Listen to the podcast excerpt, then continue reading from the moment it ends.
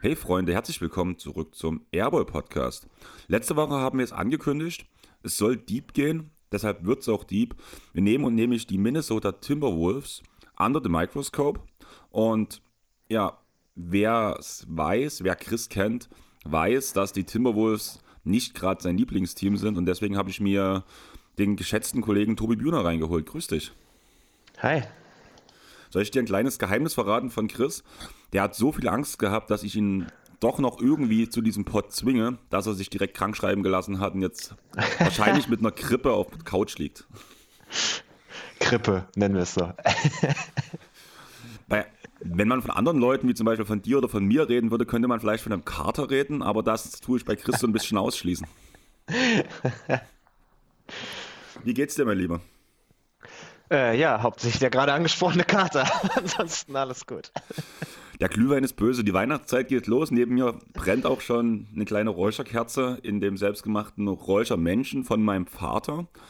Ich weiß gar nicht, ob ich dir das damals gezeigt habe, wo du bei mir warst. Mein Vater hat mir einen Räuchermenschen in Form einer Bierflasche geschnitzt. Nee, habe ich nicht gesehen. das ist ja cool. Ja, und da halt das Toten Hosen, also vom Hosenhell, das Logo drauf, von dem Bier, was die Toten Hosen selber gemacht haben. Oben als Deckel den Kronkorken vom Hosenhell. Ich liebe es, das steht auch das ganze Jahr über da, deswegen kann ich auch die, das ganze Jahr über Räucherkerzen benutzen. Allerdings muss ich sagen, ich merke langsam, dass es schneit, dass es draußen ein bisschen kälter wird und ich wieder mehr Räucherkerzen anzünde. Bist du eigentlich so der Weihnachtsmensch? Äh, nein. also ich bin, ich bin, ich bin Glühweinmensch, aber ansonsten ähm, nicht so wirklich. Ist nicht, nicht so ganz. Das klang das gar letzte Mal anders, wo ich dich wegen Glühwein angehauen habe. ja, da hatte ich am Abend vorher auch was davon getrunken. ja, eine kleine Sache zu letzter Woche noch. Wir hatten ja letzte Woche unser Klatschen-Tratsch-Format. Wir haben halt euch diverse Vorschläge gebracht, wie zum Beispiel, ob wir dieses Konzept halt Gossip Boys, Desperate House Players etc. nennen wollen. Die einzige Antwort, die danach von euch zurückkam, beziehungsweise der einzige Vorschlag, keine Ahnung, wie ich es nehmen soll, kam von OSK. Auf Spotify kam das rein. Nichts von allem. Ich glaube, das war ja auf unsere Vorschläge bezogen. Deswegen, Tobi, wie würdest du ein Klatschen-Drahtscharmaten in der NBA benennen? Da fragst du ja völlig den Falschen. Dafür habe ich gar keine Kreativität. Äh, vielleicht Gossip Girls. Passt doch zu euch zwei. Ja, wir hatten halt, ähm, die letzte Folge hieß Gossip Boys. Okay, okay. Ja, Aber gut. hat das nee, halt nicht... Girls passt doch besser. ja. Ich hab dich auch lieb, mein Kröller.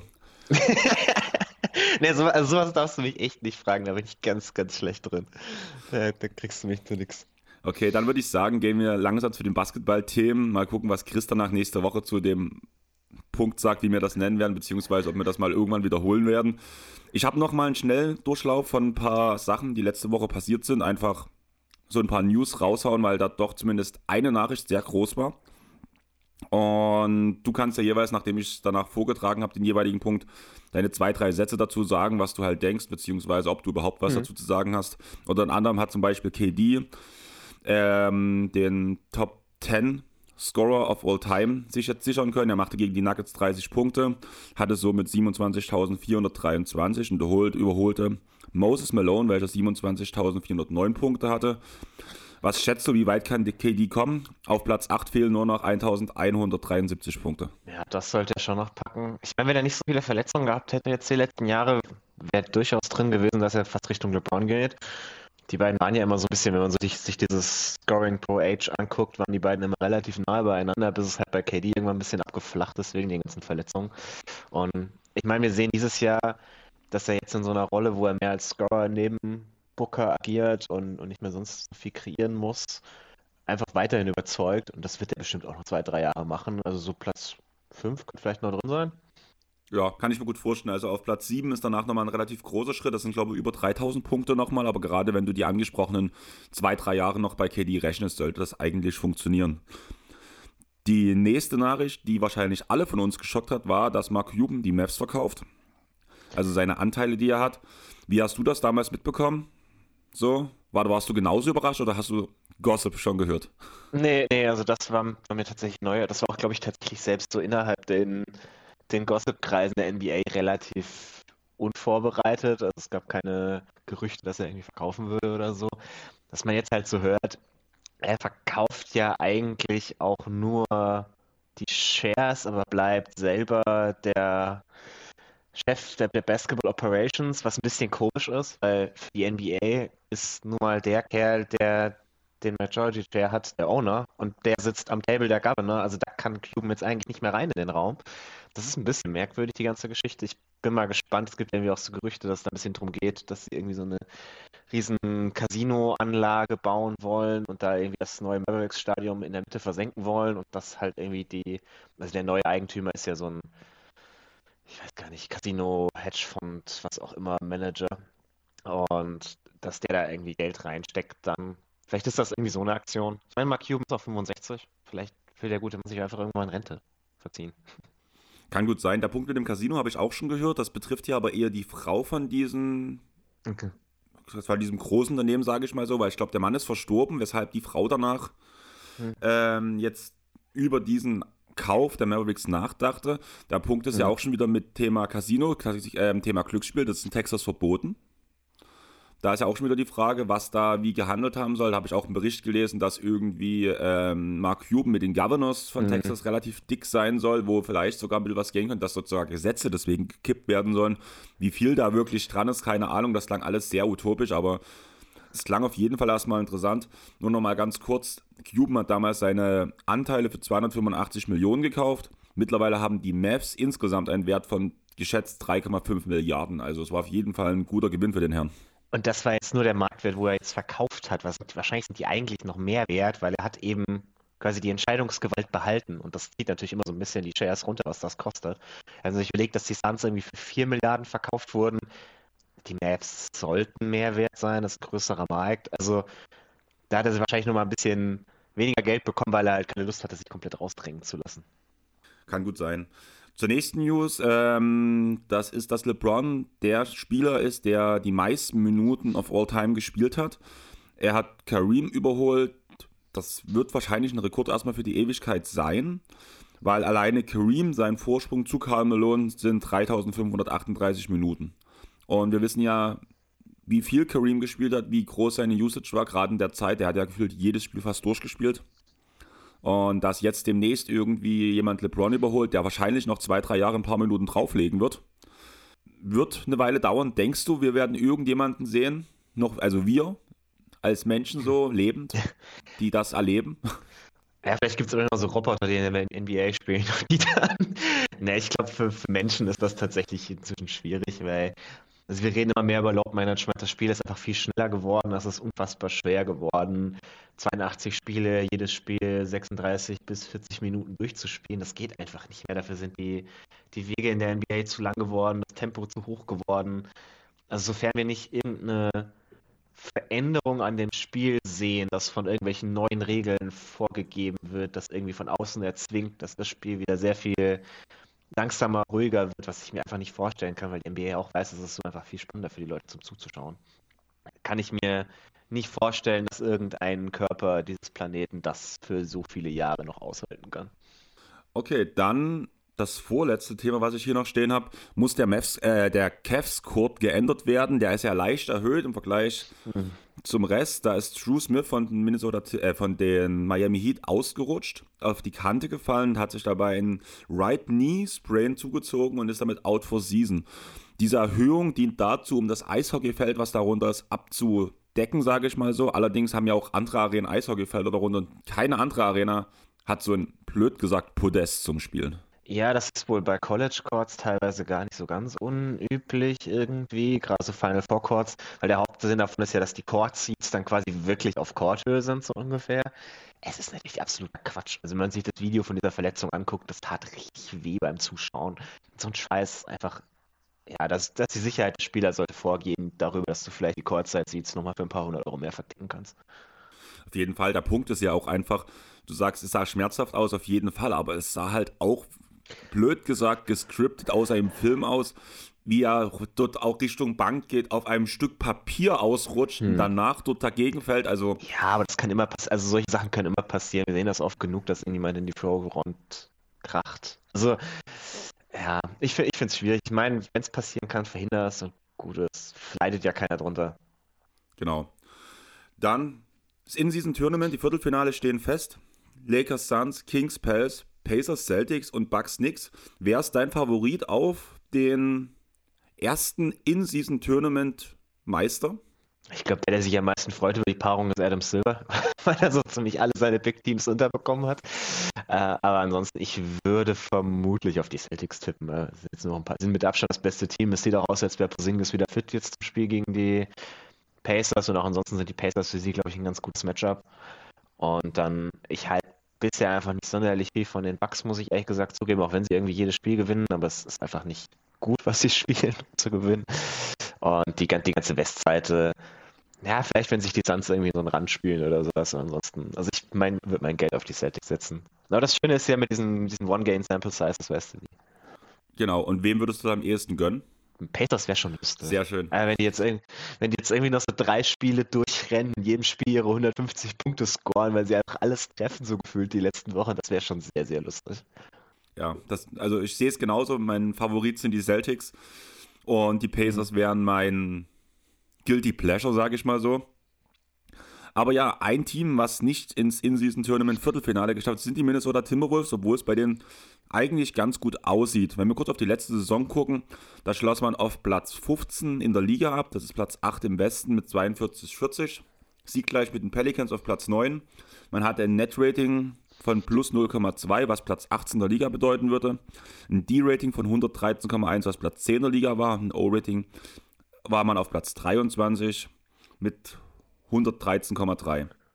Ich muss ehrlich sagen, ich dachte eigentlich zum All-Star-Break, als Conley und so kam, sah es dann besser aus. Allerdings ist man, hat man sich gefühlt überhaupt nicht verbessert. Man ist eigentlich auf der Stelle geblieben. Ich glaube, man ist sowohl im O&D-Rating einen Platz nach oben geklettert, das war es aber auch. Aber das größte Problem war ja eigentlich, dass das Trio aus Edwards, Gobert und Towns nicht oft zusammengespielt hat. Was schätzt du, wie viele Spiele haben die drei zusammen gemacht in der letzten Saison? Oh, das war, das Cat war ja lange raus. Dann haben sie am Ende noch ein paar Boah, vier werden es nicht so gewesen sein. So 17, 18? 26, also mehr als du gedacht hast, aber ich habe trotzdem, ich habe mindestens mit 30 schon gerechnet. Oh, okay, okay. Und ich habe dann bei NBA Stats geguckt, halt dieses Dreimann-Line-Up oder welche Dreimann-Lineups mhm. es halt gibt und wie viele Spiele die was zusammen gemacht haben. Ich musste sehr weit runter scrollen, bis ich überhaupt mal was gefunden habe, wo ja. danach Towns ankam. Aber ja, was schätzt du, ich meine, Towns, Towns hat alleine nur 29 Spiele gemacht letztes Jahr. Schwierig, mhm. dass sie zusammen 30 machen. Touché. Aber ja, ich habe gerade die Zahlen vorgelesen. Jetzt ist man im D-Rating auf Platz 1 der Liga mit 105,9. Man ist Platz 1 im Westen, Platz 2 in der gesamten Liga, Sieg gleich mit den Boston Celtics. Und in der Offensive stockt es noch so ein bisschen. Das O-Rating ist man gerade noch auf Platz 21 mit 112,3. Was schätzt du, woher kommen diese Verbesserungen? Sehen wir jetzt diese Timberwolves, die wir eigentlich letzte Saison schon erwartet haben, weil die Jungs sich einfach mal einspielen konnten? Ist das der einzige Grund? Oder siehst du noch weitere große Gründe als großer zum Beispiel Anthony Edwards-Hater? Nein, also ich, ich habe ja vor der Saison auch bei Jeden Tag NBA die, die Preview für die Wolves aufgenommen und ich glaube, sie bewegen sich gerade sehr nah an dem, was wir da irgendwie als Best Case durchdefiniert hatten. Also sie sind defensiv halt wirklich wahnsinnig stark. Das ist zum einen hauptsächlich darin begründet, dass Rudi Gobert einfach wieder genauso gut ist, wie er vor zwei Jahren war. Was er letztes Jahr, muss man offen sagen, nicht war. Da hat es ihm sicherlich geholfen, dass er jetzt diesen Sommer ein bisschen mehr Freizeit hatte, weil sich Frankreich so schnell verabschiedet hat aus den internationalen Turnieren. Aber also ich glaube, das ist tatsächlich so ein bisschen der Hauptgrund. Das Team sieht einfach insgesamt fitter aus. Sie haben sich ein bisschen mehr miteinander eingespielt. Der, der Gobert-Trade kam ja letztes Jahr auch relativ spät, auch wenn es eigentlich vor dem Trainingscamp war. Aber du merkst schon, dass das halt ungewöhnlich ist mit diesen, wenn zwei deiner drei besten Spieler eigentlich dieselbe Position spielen und vor allem so die eine Position in der modernen NBA spielen, wo du sagst, ja, das, davon brauche ich halt eigentlich wirklich nur eine auf dem Feld. Und die da halt mal neben miteinander spielen zu lassen, das braucht schon eine gewisse Kreativität, wie das funktioniert. Und ich finde gerade offensiv sieht man halt immer noch, dass das durchaus auch manchmal zu Problemen führt. Also bei Clinical Glass sind sie Elfter offensiv. Das ist, das ist schon wirklich ganz nice eigentlich. Und offensiv sind sie Elfter. Offensiv? Hm. Krass, dass das bei NDA Stats und Cleaning the Class, also wir wissen ja, dass bei Cleaning the Class der Garbage Time raus ist, aber dass das so einen Unterschied macht, finde ich echt heftig. Ja, früher in der Saison kann das manchmal noch relativ viel sein. Also so die, die, die Mittelteile sind auch noch relativ eng bei, beisammen. Aber ja, also ich glaube, wir, wir sehen halt das, was wir wirklich so als Best Case durchexerziert hatten. Sie sind defensiv halt überragend und sie sind offensiv irgendwie gut genug. Und das, das reicht dann.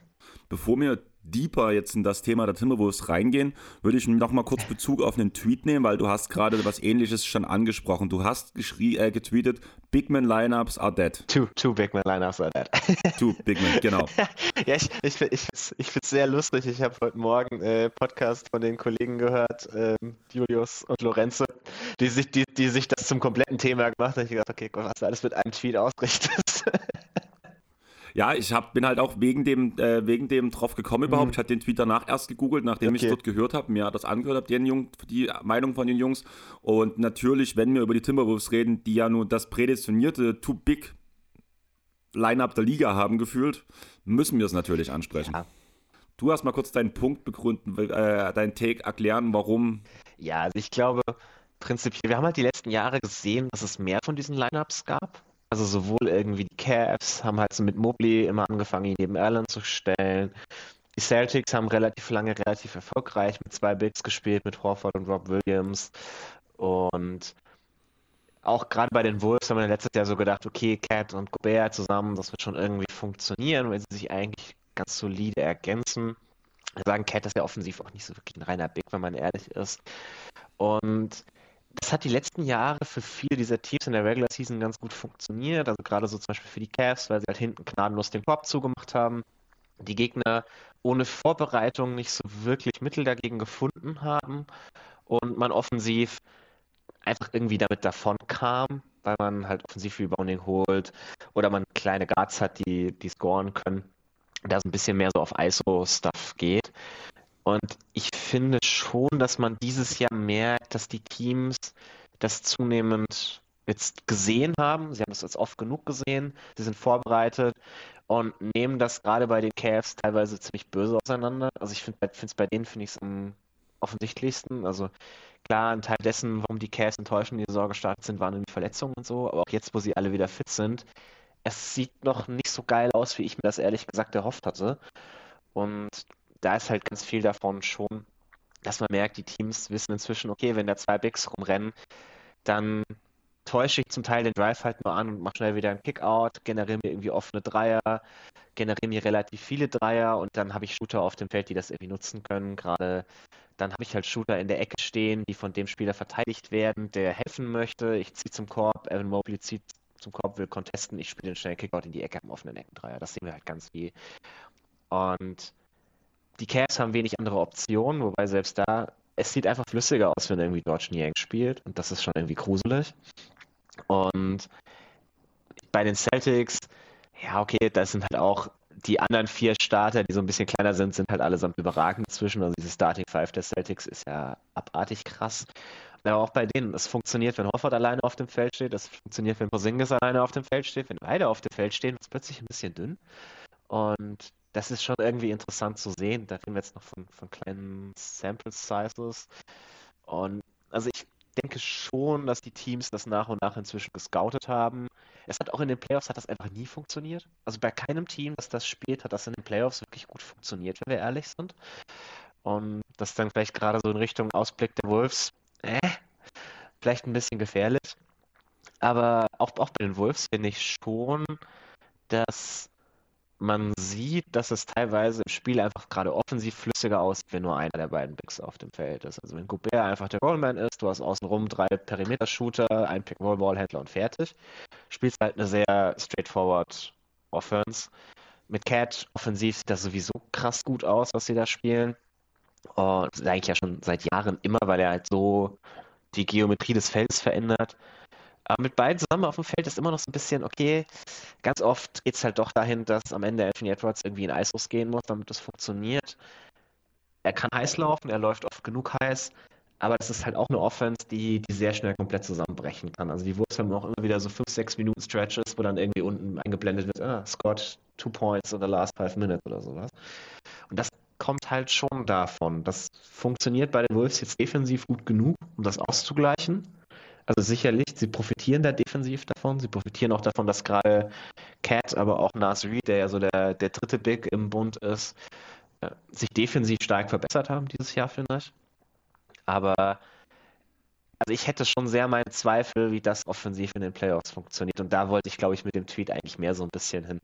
Okay, weil bei mir ist halt wirklich der Punkt, ich glaube, dass gerade in der Regular Season die Two Big Lineups noch sehr gut funktionieren können, weil ja, ich sehe den Punkt, den du vor allem bei den Cavs gebracht hast, aber die, die Cavs haben für mich einen gewaltigen Unterschied, zum Beispiel im Vergleich zu den Grizzlies, zu den Timberwolves oder halt auch zu ähm, den Boston Celtics, was du jetzt schon angesprochen hast. Und das sind einfach gute Flügel- und Guard-Verteidiger, die, äh, blöd gesagt, das verhindern, was Terrence Mann mit Gobert gemacht hat. Und ja, ich habe es geschafft, auch Terrence Mann in den Minnesota Timberwolves Pod reinzubringen. Sehr schön. Ja, Ziel erreicht. Ja. eigentlich, können wir, eigentlich, können wir, den Pod jetzt beenden. Diese, die, immer, diese, immer diese One-Game-Samples. Also. Genau. Na, mir ging es ja, also wir nehmen jetzt Terrence raus, aber mir geht es ja halt von, um den Punkt, dass gerade in Utah haben wir es ja gesehen, die Flügelverteidiger, die Perimeterverteidiger wurden geschlagen, Gobert musste aushelfen und dadurch ist danach dieser Kickout-Pass entstanden. Wir haben jetzt gerade auch, wenn wir auf die Timberwolves gucken, mit Nikhil Alexander Walker, mit McDaniels, mit mhm. dem Ant-Man, der einen riesen Schritt in der ja. Defense gemacht hat, finde ich, diese Saison. Es ist einfach schwer für die Guards, an den Spielern schon vorbeizukommen, sodass diese Rotation entstehen muss, dass halt jemand wie Gobert oder auch Towns, je nachdem wer gerade nur im Korb steht oder Reed, aushelfen muss. Deshalb funktioniert das in der Regular Season für mich, würde ich sagen, sogar noch sehr gut. Der Punkt ist halt, wo wollen die Timberwolves hin? Das ist für mich so ein bisschen die Frage. Und ich glaube einfach, die gehen so ein bisschen den Weg der Chicago Bulls, bloß erfolgreicher. Wir wollen halt einfach erstmal in die Playoffs. Ja, also, ich, den, den, also den Vergleich finde ich nicht gut, weil es ist ja ein Riesenunterschied, ob du sagst, ich komme irgendwie in die Playoffs oder ich komme als Second Seed in die Playoffs. Ich habe ein relativ easy Erstrunden-Matchup, also auch im Westen, wenn da irgendwo Teams hinten eintrudeln. Also tut mir leid vor den Clippers dieses Jahr, wenn die sich am Ende irgendwie in die Playoffs retten, habe ich einfach keine Angst, so eine Scheiße, wie die gerade spielen. Verstehe ich, auch, verstehe ich. Oder auch die Lakers, die da unten irgendwie gerade wirklich keinen guten Basketball spielen. Also diese ganzen Teams, die gerade so sieben bis zehn rumlaufen, das sind alles Teams, bei denen hätte ich als Wolves keine Angst, wenn ich ehrlich bin.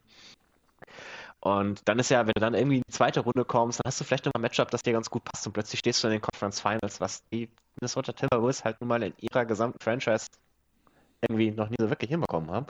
Das wäre schon crazy. Und das, ist dann ein Ziel, das sich, finde ich, für so eine kleine Franchise in so einem Markt auch auf jeden Fall irgendwie lohnt, das anzugehen, das zu probieren. Ich habe den Gobert-Trade auch verstanden, das Prinzip. Der Preis war viel zu hoch, aber das wäre, ich glaube, da können wir jetzt noch jahrelang drauf rumreiten, das, das bringt nichts mehr. Es ist halt, also, dieses, dieses defensive Scheme, vielleicht steigen wir da ein bisschen tiefer ein, weil das ist ja so ein bisschen das, was du gerade meinst, es funktioniert in der Regular Season. Also klar, du hast halt du hast halt diesen, diesen tiefen Drop von Rudy Gobert, das zieht in der Regular Season. Sie bringen im Gegensatz zu vergangenen Jahren und auch im Gegensatz zu den Jazz damals sehr viel Hilfe auch vom Flügel an den, an den Nail, das heißt also quasi an die Freiwurflinie, um weiter Drives zu unterbinden. Da sind gerade so äh, Jay McDaniels ist da richtig gut drin. Ich finde, man auch gesehen, sobald der von seiner Verletzung wieder zurückkam, ist das Team defensiv erst so richtig explodiert.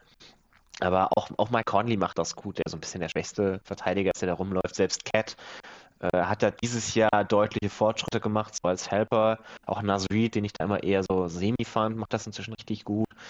Und damit lassen sie halt sehr, sehr wenig Abschlüsse am Ring zu. Also die zweitwenigsten in der gesamten Liga äh, forcieren extrem viele Würfe aus der Midrange wenn Rudi Gobert dasteht und contestet, schließen die Gegner halt einfach auch nicht gut ab. Also er ist halt mal wieder der beste Rim Protector der Liga. Und gerade mit ihm auf dem Feld nehmen die Gegner schon wahnsinnig wenig Abschlüsse am Ring und treffen auch irgendwie nur 54 Prozent, was so mit Abstand der niedrigste Wert ist unter den Spielern, die als Rim Protectoren in Frage kommen.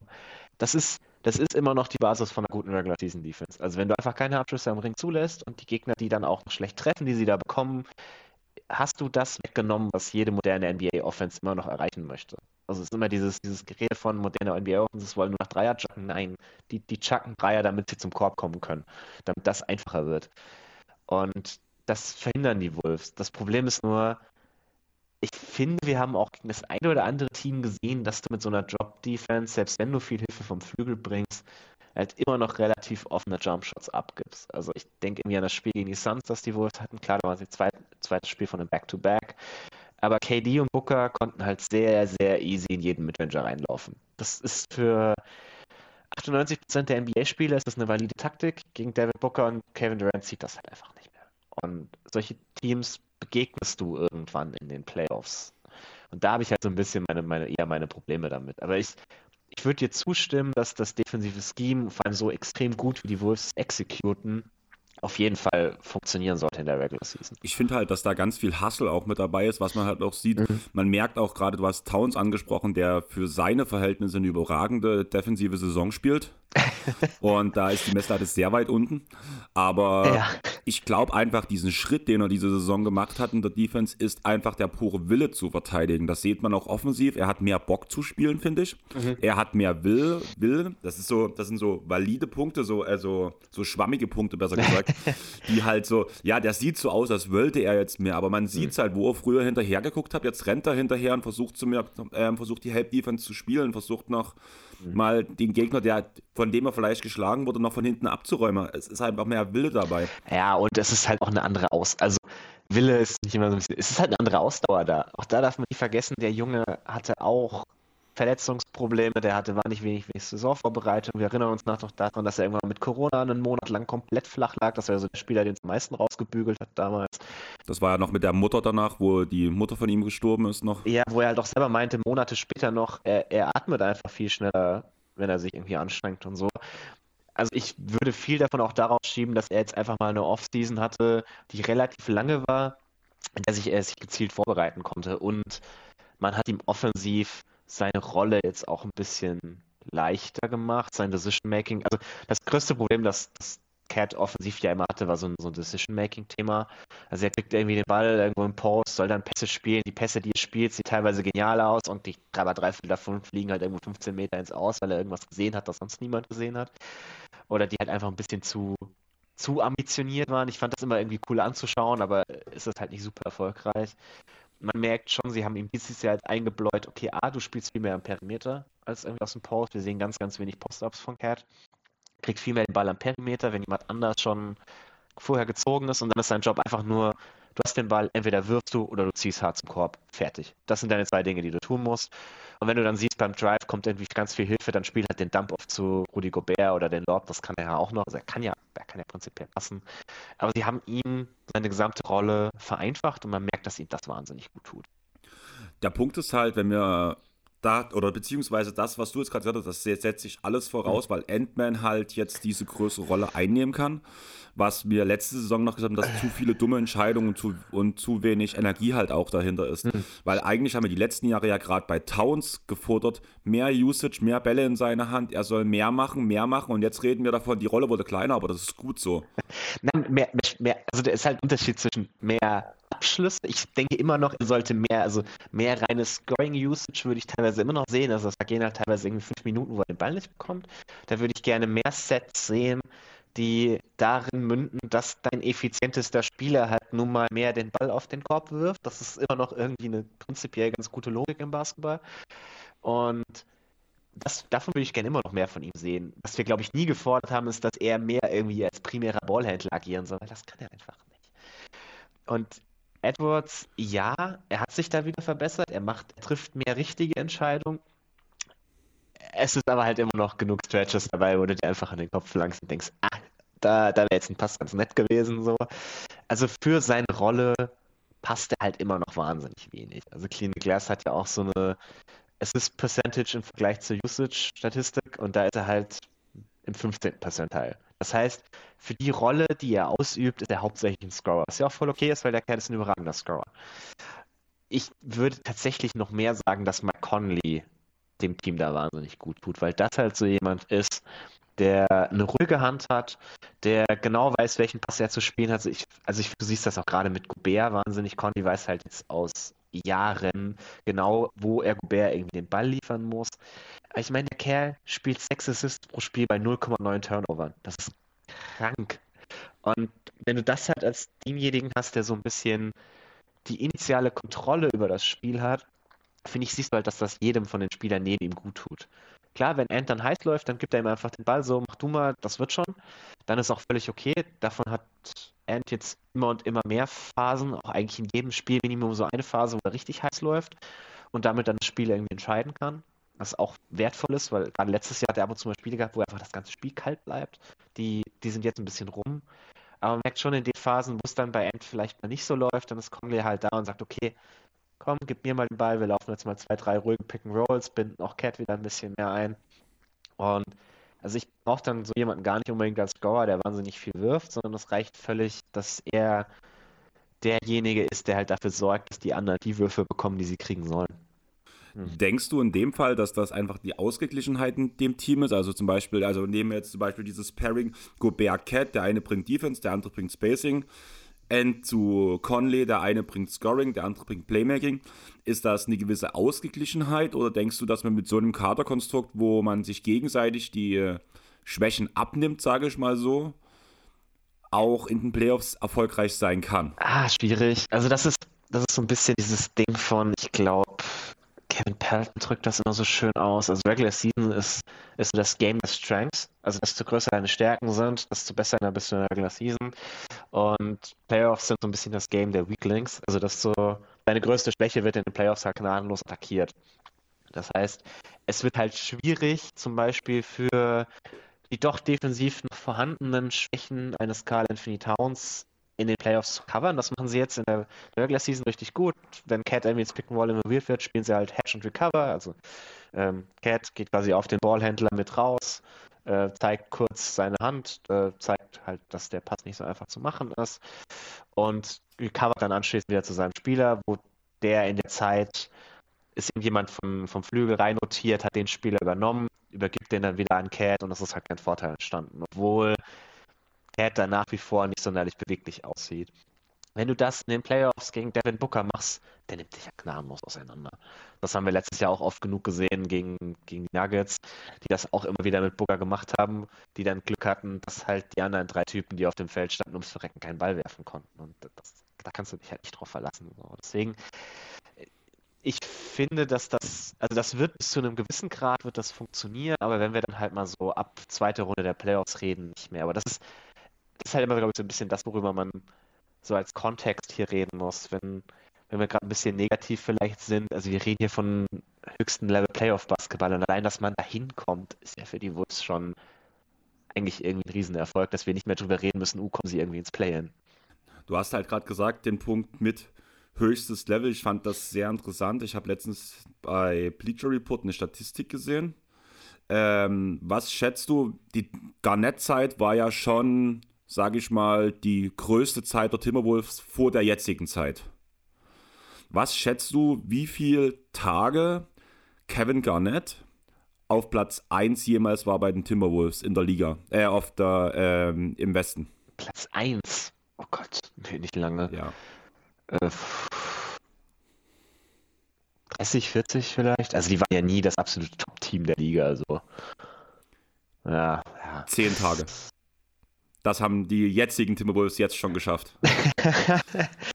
ja, ja, siehst du, Carl Anthony Towns ist doch besser als Kevin Garnett. Was? Nee. Nein. Ja, ich, fand's halt, ich fand diese Statistik halt interessant. Oder auch jetzt im November, dass man im November 13-2 gegangen ist, halt auch Atem.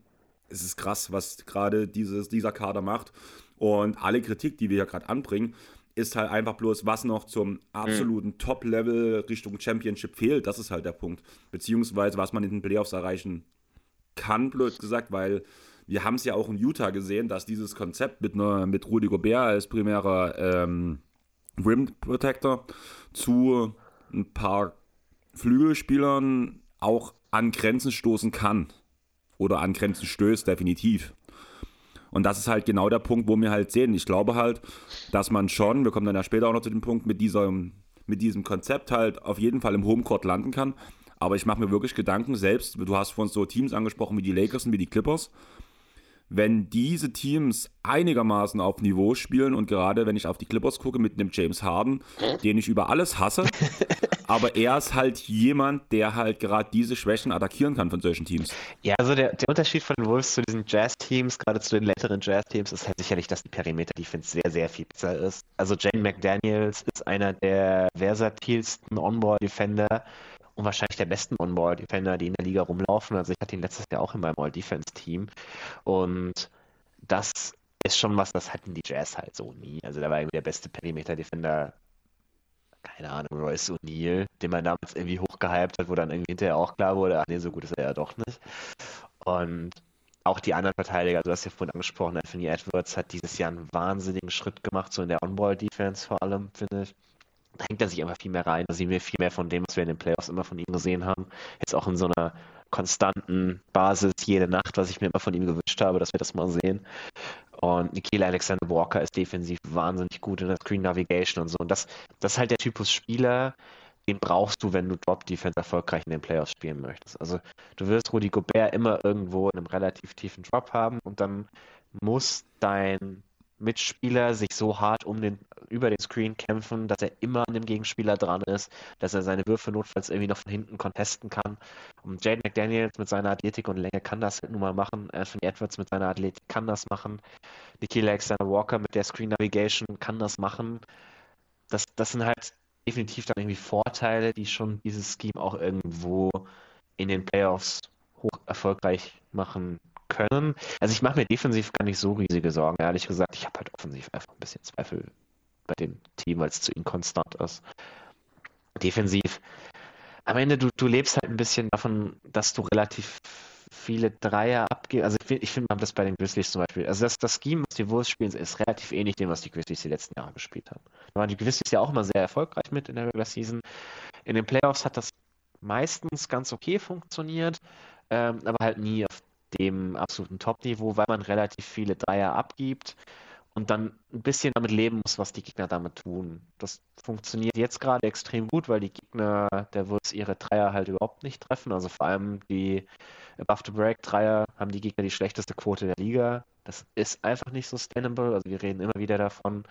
Dreierquoten kannst du als Team nur sehr, sehr begrenzt beeinflussen, bis eigentlich gar nicht, wenn wir ehrlich sind, gar nicht, schon gar nicht mit einer Sample Size von einer Playoff-Serie oder ähnlichem. Also wenn die Gegner, wenn wir halt mal auf einen Gegner treffen, der eine wahnsinnige Menge an Outside-Shooting hat und der da heiß läuft, könnte es halt böse aussehen. Aber ansonsten gegen die normalen, ich sag mal stinknormalen Offenses der NBA mache ich mir da selbst in den Playoffs überhaupt keine Sorgen, ehrlich gesagt.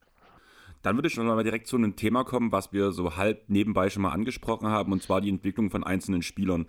Ähm, Towns hat zum Beispiel einen Riesenschritt nach vorne gemacht, gerade in seiner Quote nochmal, obwohl er schon ein sehr effizienter Spieler war. Der Endman haben wir gerade über die Defense geredet, Gobert genau dasselbe. McDaniels ist der Kluge vom Team, der bringt das einfach zum Funktionieren. Du hast vor uns gesagt, die Zeit, wo er verletzt war, zu dem Zeitpunkt, wo er wiederkam, wie es einfach nochmal die Defense auf den nächsten auf ein höheres Level gehoben hat. Und genauso auch Nikhil Alexander Walker bin ich überrascht, wie es derzeit läuft. Ness Reed hast du auch schon angesprochen, hat auch nochmal große Schritte gemacht. Allgemein ist das Team für mich ein viel besseres als letztes Jahr, einfach weil individuell vieles für die Spieler besser läuft dieses Jahr. Aber was denkst du, was ist der, welcher ist der wichtigste Schritt oder der, wer hat den größten Schritt gemacht, sage ich mal so? Okay, das sind jetzt zwei unterschiedliche Antworten. also den, den größten Schritt, keine Ahnung, den würde ich wahrscheinlich fast Nasrid attestieren, ehrlich gesagt. Weil also ich hatte vor der Saison wahnsinnig viele Zweifel, ob er zu irgendeinem dieser beiden Bigs passt, weil es sah letztes Jahr sah das immer gut aus, wenn er der einzige Big auf dem Feld war. Und sobald er völlig egal neben Cat oder neben Gobert stand, wurde das ein bisschen mau. Und das sehen wir dieses Jahr halt gar nicht mehr. Zum einen, weil er so als Spot-Up-Shooter sehr viel selbstvertrauter spielt. Also er, er, nimmt einfach sehr viel mehr Würfe direkt aus dem Catch, denkt nicht groß nach, macht keine Record-Scratches oder sowas. Er nimmt einfach den Wurf. Und auch defensiv macht er einfach viel mehr Help-Plays, sieht viel solider aus, so am Perimeter. Äh, auch einfach so One-on-One-Defense können die Gegner nicht mehr so leicht an ihm vorbeiziehen, auch wenn das irgendwelche Wings sind. Das ist aber halt, das ist der Schritt von einem ja, soliden Rollenspieler zu jemandem, der in deiner Sieben-Mann-Playoff-Rotation plötzlich eine gute Rolle hat. Das ist, das ist ein großer Schritt, aber nicht der wichtigste. Den wichtigsten Schritt ist halt nun mal, dieses Team hängt an Anthony Edwards. Punkt, fertig. Also das ist der Spieler, er ist der beste Spieler dieses Teams, er ist der Spieler mit der größten offensiven Rolle. Er ist der Spieler, der den Schritt dahin machen muss, konstant gute Offense zu generieren, wenn man in den Playoffs irgendwo hinkommen möchte. Nur so wird das funktionieren.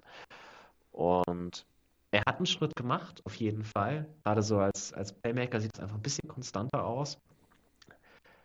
Aber es muss halt noch ein bisschen mehr kommen. Also klar, wir reden halt immer noch von einem wahnsinnig jungen Spieler. Das ist halt immer so ein bisschen das Problem, dass seine Timeline, ich würde seine Prime halt immer noch erst so in zwei, drei Jahren sehen die passt halt nicht so ganz zu Gobert, wenn wir ehrlich sind. Äh, aber wir reden hier halt immer noch von einem 22-Jährigen. Du kannst nicht von einem 22-Jährigen erwarten, dass er das Spiel perfekt liest, vor allem wenn er mehr als so als Scorer in die NBA gekommen ist. Also hier, das ist halt der Schritt, auf den ich immer noch so ein bisschen warte, dass er wirklich anfängt, Defenses, ich denke mal, zu sezieren, weil bisher was er tut, ist halt, er hat, er hat Gravity aus seinem Drive und spielt dann irgendwie den Pass manchmal. Und ich warte halt noch drauf, dass er sich vorher die Defense zurechtlegt, weiß, die machen das und das, wenn ich den Drive anziehe, weil sie mich anders nicht verteidigen können und dann ist der und der Pass offen. Das sind Reads, die du lernen kannst. Das sind Dinge, die sich über Laufe der Zeit sicherlich auch einspielen, wo ich aber ein bisschen die Befürchtung habe, dass er halt dieses Jahr noch nicht so weit ist.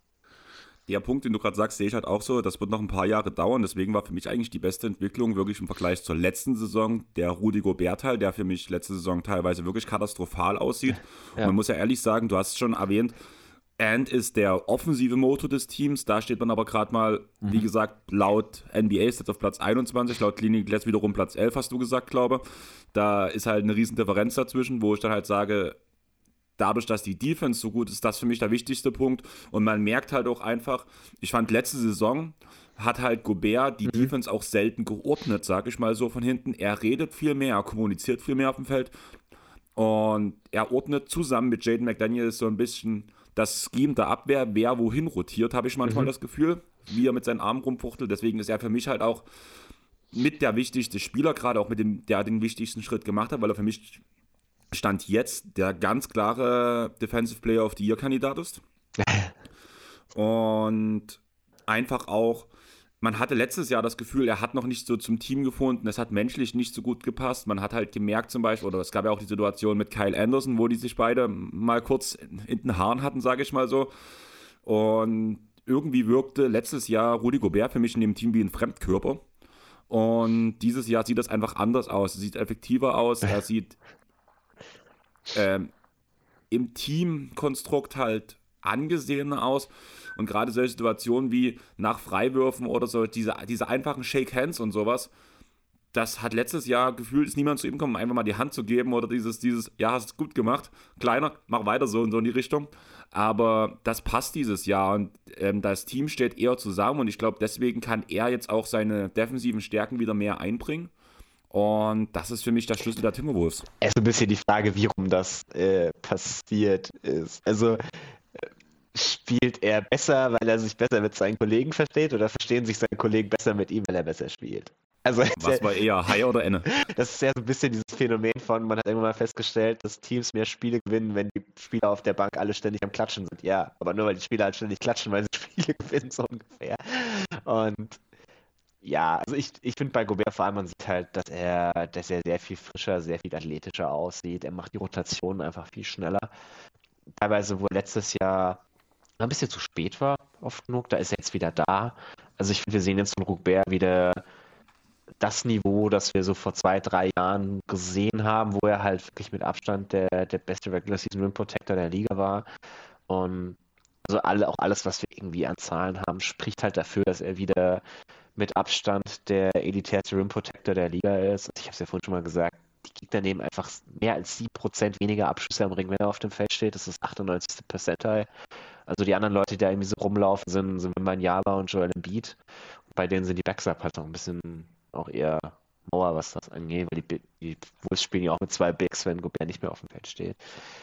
Also er hat definitiv wieder den Schritt dahin gemacht, dass er auch weiß, dass jetzt jede Head Rotation machen muss. Letztes Jahr war immer so ein bisschen die Diskussion, ja, ah, er weiß nicht, wann er rotieren muss, wo ich mir so ein bisschen denke, ähm, als Rim Protector einfach immer, wenn da einer zum Layup gehen möchte. Also, es ist halt nur mal dein Job. Also, ich finde diese ganze Diskussion von, es ist so schwer mit Rudy Gobert zu spielen, immer irgendwie ein bisschen komisch auf beiden Seiten des Feldes, ehrlich gesagt. Auch offensiv dieses, uh, da läuft Rudy Gobert rum, wie soll man da eine Offense bauen? Ich meine, es ist ein fucking Pick-and-Roll-Big, der halt zum Korb drive, also runterläuft und dankt. Und mehr kann er nicht, also Screens setzen und rollen und fertig. Das ist jetzt nicht der allerschwerste zu verstehende Spielertypus, ist jetzt auch wirklich nicht der einzige Big der NBA, der so spielt. Also keine Ahnung, Mitchell Robinson ist auch nichts anderes offensiv.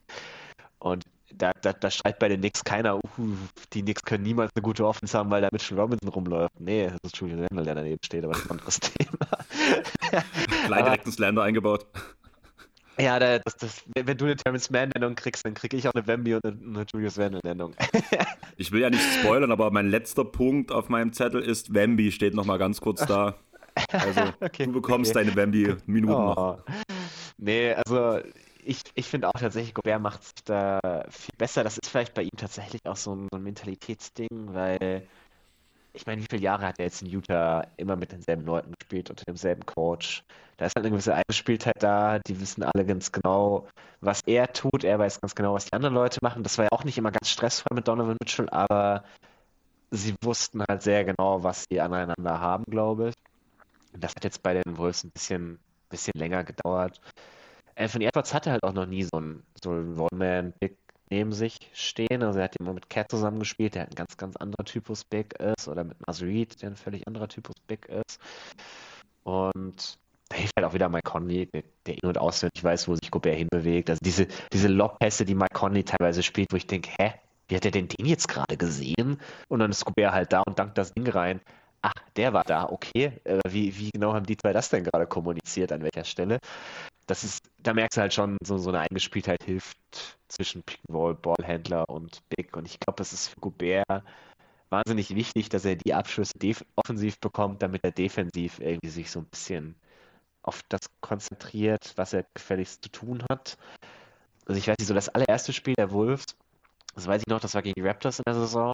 Und da haben sie ständig versucht, irgendwie Rudi Gobert irgendwelche Seals zu füttern oder sowas unterm Korb. Und er hat Duck-Ins und wollte dann irgendwie Post-Ups. Und, und ich dachte so, ach du Scheiße, was macht ihr denn da? Das, war, das sah so grottig aus. Also da haben sie gegen die, gegen die Toronto Raptors gespielt und die Halfcourt Offense der Wolves sah tatsächlich noch schlechter aus als die der Raptors, was auch dieses Jahr eine absolute Kunst ist. Und dann dachte ich so, okay, wenn das diese Saison so weitergeht, könnte das wieder eine ganz, ganz bittere Wolves-Saison werden. Ich hatte ja vor der Saison mal kurz unter meinen besten Wetten zumindest genannt, weil ich das Over eigentlich schon relativ niedrig fand. Und hatte nach dem Spiel dann so richtige Zweifel, dachte so, uff, das wird nix. Aber sie haben es seitdem halt sehr viel simplifiziert, wo die Gobert macht einfach offensiv nichts anderes als Screenstellen, Rollen, irgendwelche Exit-Screens stellen für irgendwelche Shooter auf dem Flügel und sowas. Da, da, sind sie ein bisschen kreativer geworden mit solchen Sets. Aber prinzipiell ist alles, was er tut, Screens setzen, finishen, fertig. Und ich glaube, das hilft ihm halt schon, dass er dann einfach ein bisschen mehr Energie hat defensiv, dass er genug Abschlüsse bekommt, um irgendwie auch sich involviert zu fühlen, so ein bisschen. Und dann kann er defensiv halt immer noch einen unfassbaren Impact rund um den Korb haben. Also du siehst das immer wieder, Gegner driven zum Korb, sehen den Kerl und denken sich, ach nee, da habe ich keine Lust drauf und, und driven irgendwie wieder weg, so ungefähr. Und das ist halt einer der wenigen Spieler der NBA, die so diesen Effekt, glaube ich, haben. Ich glaube halt auch, dass da wirklich die letzte Saison sehr gut geholfen hat, auch für die Einstellung im Kopf von Gobert. Ich kann mich, also man kann uns ja daran erinnern, wo er noch in Utah war, wo es gespielt hat, dass er zu wenig Abschlüsse bekommt. Ich glaube, der ist gerade in einem relativen Safe-Spot, wo er halt merkt, er hat so viele Spieler drumherum und das ist nicht bloß Donovan Mitchell, sondern halt zum Beispiel auch noch ein Carl Anthony Towns und halt ein Ant-Man die halt einfach die besseren Scorer sind, weshalb er eher einschätzen kann, dass er sich auf die Defense konzentrieren kann, bin ich der Meinung, während er damals schon zumindest das Recht hatte, in Utah zu sagen, ja, ich würde schon eigentlich gern mehr scoren. Das, das ist jetzt aber John Clarkson Slender, ey. Also wenn, wenn, wenn, wenn jemand äh, scoren möchte, dann ist das ja mit Jordan Clarkson. nee, also ich, ich glaube, er hat einfach letztes Jahr auch kapiert, irgendwann mal. Letztes Jahr hat man ja auch viel versucht, ihn anfangs irgendwie zu füttern. Hat dann irgendwie High-Low-Actions zwischen Towns und Gobert gespielt, was dann teilweise auch, was, was Towns ja schon kann, wo du denkst, ah, das könnte ganz gut sein. Wo Gobert aber einfach als Finisher nicht gut genug ist für. Also Gobert hat immer wahnsinnig hohe Ab also wahnsinnig hohe Quoten, was aber davon, nicht davon kommt, dass er irgendwie tolle Finishing Skills hat oder irgendwie Touch am Korb oder so ein Quatsch.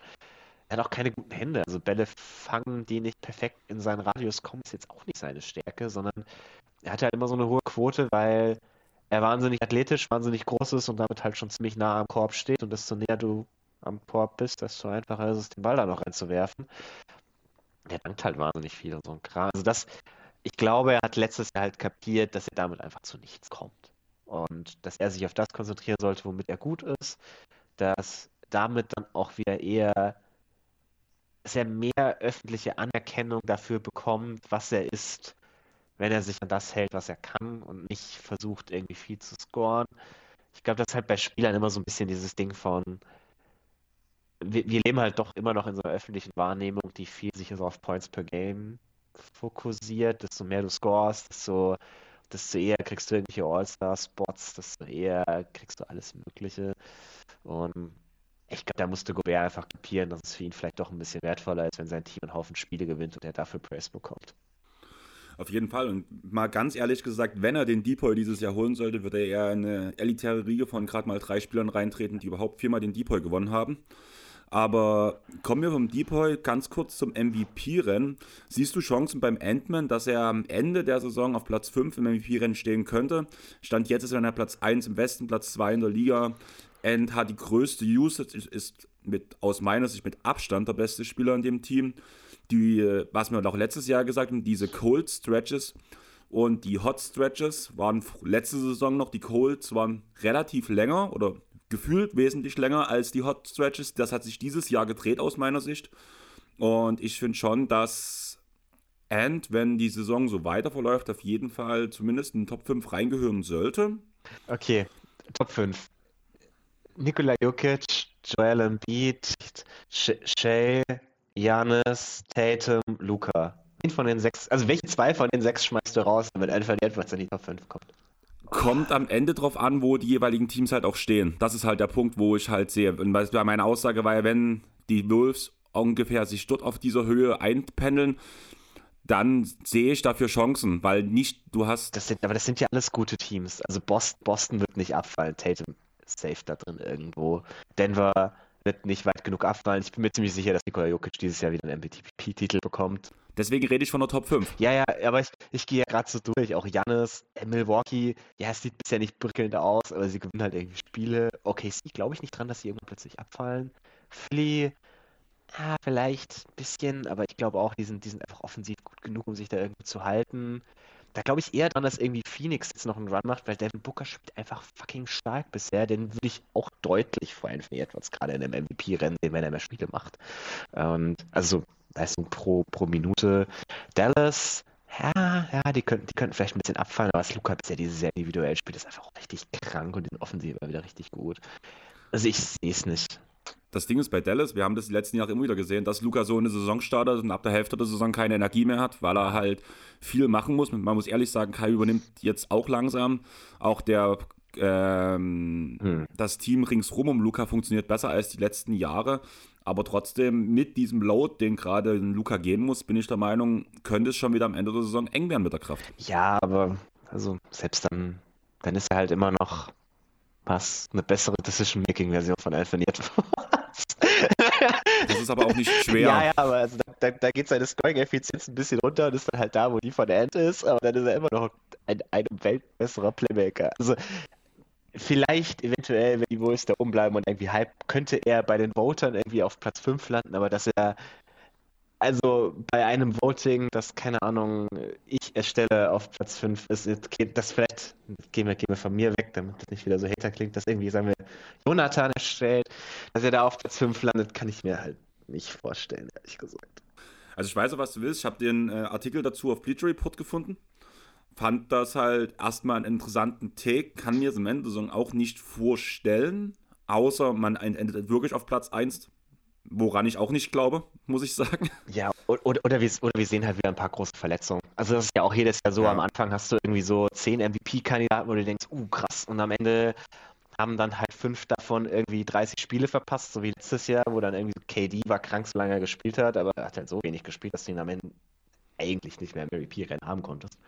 Und wenn sich da halt vielleicht genug von den anderen Spielern, die da irgendwie vorne sind, fingers crossed, äh, verletzen, dann vielleicht. Ich Also ich finde den Impact, den er hat, der ist einfach nicht groß genug. Weil wir reden jetzt die ganze Zeit davon darüber, dass Minnesota hauptsächlich deshalb so gut ist, weil sie halt nun mal defensiv überragend sind. Und da trägt End seinen Teil zu bei, ja, aber wenn er einen MVP Top 5 haben wollen würde, dann müsste die Offense, zu der er halt der Hauptbeitragende ist, einfach besser sein als das, was sie ist. Du hast gerade den Punkt Verletzung angesprochen. Ich habe gestern Abend im Katie's über Basketball mal wieder geredet. Und wie das so ist, so ähm, diese typischen Biergespräche. Und irgendwie sind wir auf das Thema gekommen, ist Edwards mehr das, was wir von Zion vor seiner, äh, vor seiner NBA-Karriere erwartet hat, als Zion jetzt wirklich ist? Weißt du, was ich raus will? Das war gerade sehr kryptisch formuliert. Also ne, ne, ne, die Erwartungen, die wir an Zion gestellt haben, ob das jetzt Edwards mehr erfüllt als Zion selbst. Nein. Also ich, ich lass, lass mich ganz kurz zwei Stats raussuchen, dann erkläre ich dir, warum nein. Also wir haben von, was, was wir von Zion immer erwartet haben, ist das quasi, dass das jemand ist, der nach Belieben, wie er Bock drauf hat, zum Korb kommt und dort einfach gnadenlos finisht, weil er halt so unfassbar kräftig ist, weil er wahnsinnig schnell ist, wahnsinnigen Antritt hat. Anthony Edwards nimmt 23% seiner Abschlüsse am Ring. Zion nimmt selbst dieses Jahr 66% seiner Abschlüsse am Ring. In der Saison, wo Zion All-Star war, waren das 81% seiner fucking Abschlüsse.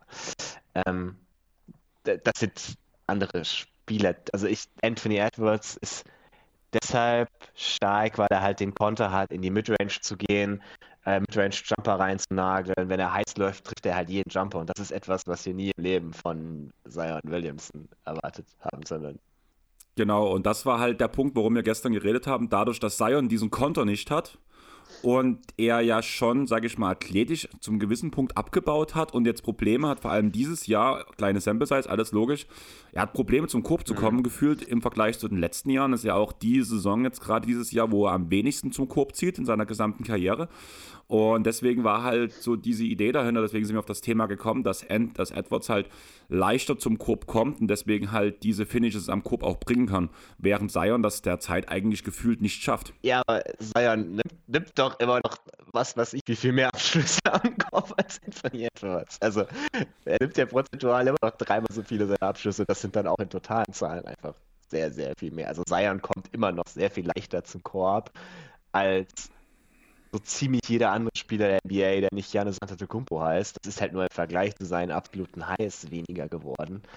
Und das, also das ist halt das, was ihn ausmacht. Und ich finde auch, dass jetzt die letzten ein, zwei Wochen wieder deutlich besser geworden, so. Ähm, was so, also ich finde halt, du hast ein bisschen gemerkt, dass sich in die Saison erst, ich sag mal, reinspielen muss. Also wenn man halt so ein bisschen davon redet, von dem, von dem, was Zion die letzten Jahre war, war Zion halt vor allem als Scorer unfassbar effizient. Also der ist irgendwie in der, in der Saison, wo er so richtig stark war, ist der Kerl halt bei 65% True Shooting rumgerannt. Das wird Ant mit seiner Spielweise niemals erreichen. Das ist einfach, dafür ist sein Shotmax nicht gut genug und wird er auch nie werden, was auch völlig okay ist, weil du halt jemanden hast, der sehr viel mehr vom Perimeter den Ball in die Hand nimmt und der dafür auch ein bisschen andere Looks kreieren kann oder halt mal so diese, diese Tough Jumper nehmen kann in der Playoff-Serie. Das ist ja völlig okay, aber der Vergleich passt irgendwie nicht ganz. Wie gesagt, war das Biergespräch. Ja, ja, ja, ja, so ab dem fünften Bier kann ich sehen. Ja. Wir sind beide mit den Javi, das passt schon. Ja, ich hatte jetzt letztens bloß ein Bild mit beiden gesehen, ähm, wo ich mir so dachte, da ging es irgendwie darum, wenn ähm, Zion so durchtrainiert wäre wie Edwards oder sowas. War, das war, halt ja, auf Feature Report irgendwas, was auf Instagram von denen gepostet wurde. Ja, ja, aber das wird ja, also da müsste Zion echt durchtrainiert. Ich, ich meine, wir sind beide Sportler.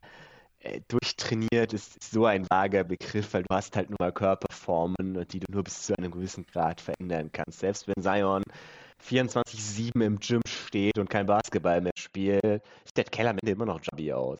Das ist nur seine Körperform. Ja, kenne ich. ich würde gerade sagen, wenn du mal so durchtrainiert aussiehst wie ich oder so. genau. Ich hatte tatsächlich mal ein Sixpack, ah, okay. ansatzweise. Da war ich sehr stolz drauf. Hab das, hab das schnell verworfen. Dann doch, doch lieber das Fass wieder. Ja, das Fass ist ein Fass ist es ja nicht, aber ich sag mal gerade die, Zeit, die Zeiten so ein bisschen so im Leistungsbereich, da ist halt schon ein bisschen Masse beim Handball, vor allem wenn du im mhm. Kreis spielst, yeah. ist schon nicht schlecht. Also wo, wo wir dabei sein sind, dem das halt auch prinzipiell, glaube ich, eher gut tut, wenn die Gegner von ihm abprallen. Solange er noch genug Athletik genau. und Spritzigkeit hat. Dann kommen wir langsam Richtung Ende. Meine erste Frage an dich: Sind die Wolves real? Real als Regular Season Team, ja. Also ich kann mir durchaus vorstellen, also ich gehe davon aus, dass sie am Ende mit Homecourt Advantage finishen die Saison. Wie gesagt, die Defense könnte ein bisschen abfallen, wenn die Gegner ihre Dreier ein bisschen besser treffen, was, wovon wir einfach ausgehen müssen. Aber dann sind sie am Ende immer noch irgendwie Dritter, Vierter defensiv, was ja auch noch äh, absolut elitär wäre. Die Offense, da ist eigentlich auch nicht viel dabei, was irgendwie unsustainable ist. Also es ist nicht so, dass sie selber wahnsinnig gut ihre Dreier treffen würden oder sowas, wo man davon ausgehen müsste, dass das regressieren würde. Gesundheit bisher wahrscheinlich auch so relativ durch. Ne? Sie haben halt relativ viele Spiele von Jaden McDaniels verpasst, dafür war der Rest relativ gesund. Da kann man sicherlich davon ausgehen, dass Cat irgendwie ein paar Spiele verpassen wird in der Saison oder so. Aber prinzipiell glaube ich schon, dass sie ziemlich auf dem Niveau durchspielen können und dann am Ende ja, mit 50s, Lower 50s, ja, wahrscheinlich Lower 50s Spiele gewinnen können. Und also die, äh, also Cleaning the Glass hat nach ihrem Netrating gerade Expected Wins 63. Das glaube ich jetzt nicht so ganz. Also wenn das real ist, ist es vielleicht ein bisschen hart. Aber so Richtung 53, 54, 55 und damit dann wahrscheinlich Platz 3 besten oder so, kann ich mir gut vorstellen. Na, 53, 54 sehe ich schon fast ein bisschen hoch, muss ich ehrlich sagen. Ich rechne halt auch noch fest mit einer Cat-Verletzung, weil das haben wir gefühlt jetzt jede Saison von ihm gehabt, dass er ein paar Spiele raus ist.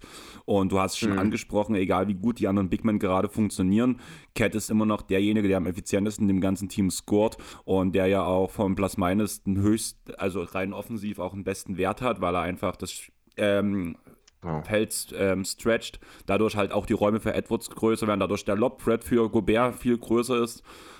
Und ja. dadurch sehe ich halt schon, die noch ein bisschen abfallen. Und wenn man danach noch drüber nachdenkt, dass zum Beispiel bei den Nuggets ja die ganze Zeit Jamal Murray gefehlt hat, der jetzt ja wiedergekommen ist und ein paar Teams von hinten auch noch drücken werden, denke ich auch schon, dass es nochmal ein Stück weiter nach hinten geht. Homecourt sehe ich genauso wie du, da bin ich mir auch ziemlich sicher, dass sie dort landen. Freue ich mich auch drüber, weil halt die Timberwolves schon immer so ein bisschen Safe Space oder so ein so ein, nee, nicht Safe Space, Safe Space, sondern so ein, wie sagt man, also ich habe sie halt schon immer so ein bisschen gemacht, gerade durch die Ricky Rubio-Zeiten. Yeah. Das war halt schon so die eins meiner ersten Teams, was ich neben den Clippers halt auch verfolgt habe, immer wieder gerne. Mhm. Was mal teilweise anstrengend war danach am Ende, aber.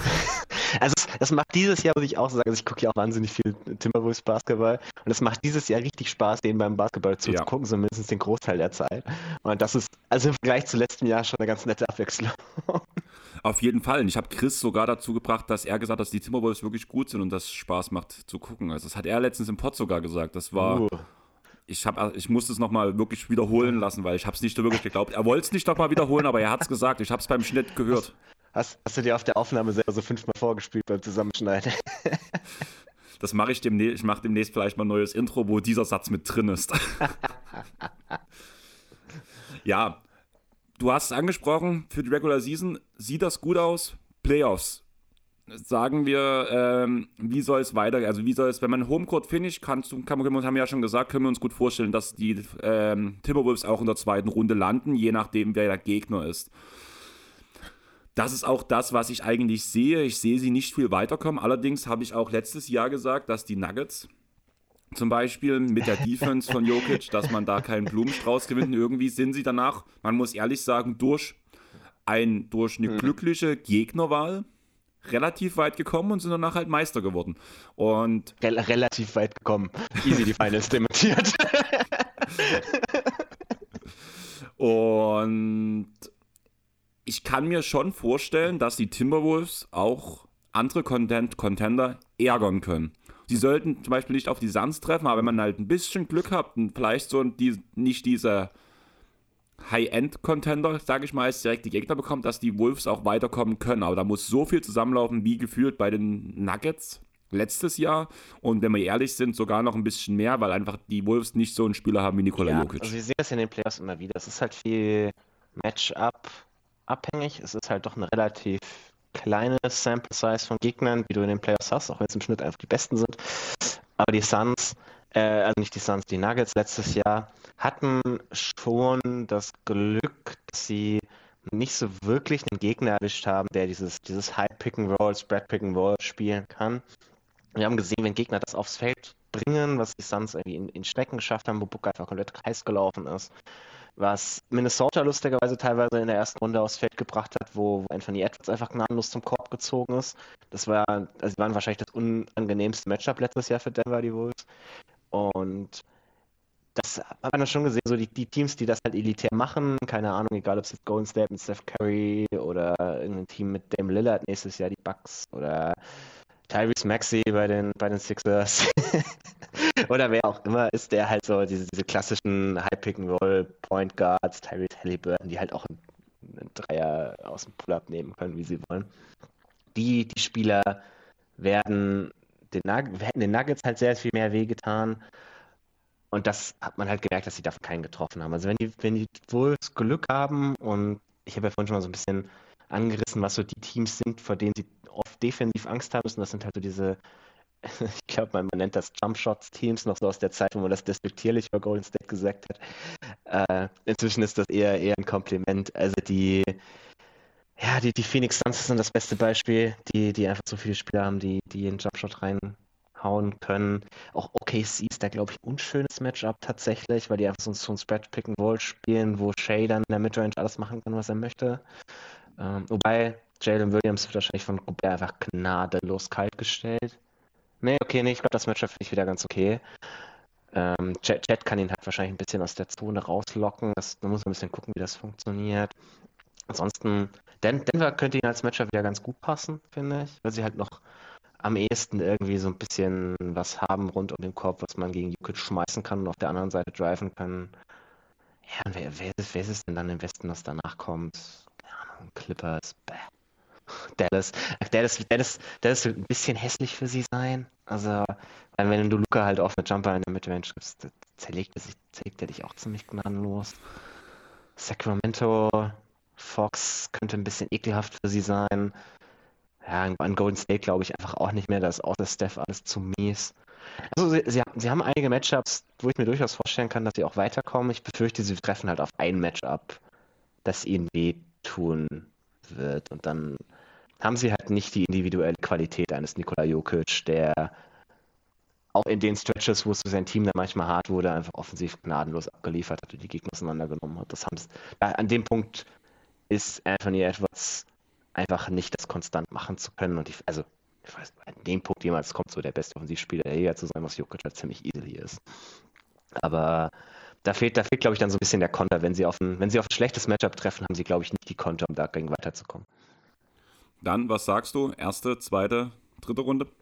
Ja, also ich denke, erste Runde mit Homecourt Advantage ging irgendwie so ja, eins der unteren Teams im Westen hätte ich sie, glaube ich, relativ easy favored. Zweite Runde wird dann schon hart, weil so die Teams, die ich gerade in der zweiten Runde sehen würde, sind halt Denver, Phoenix, OKC. Ähm, wahrscheinlich, ja, ja, könnte hinkommen. Aber das sind halt mhm. alles Teams, die ein bisschen ekelhaft für sie sind, vermutlich. Also da, ja, mal schauen, man weiß ja nie, was da eine Überraschung gibt oder so. Also ich würde davon ausgehen, dass sie in die zweite Runde kommen, aber da dann rausfliegen, wenn ich gerade wetten müsste. Okay, dann würde ich sagen, haben wir die Timberwolves abgeschlossen. Ich würde jetzt noch deine Five Minutes of Wemby geben, wenn du ein bisschen noch schwärmen möchtest, ganz kurz. Und danach bringen wir den Pod zu Ende, würde ich sagen. Ja, können, können, können wir gerne machen.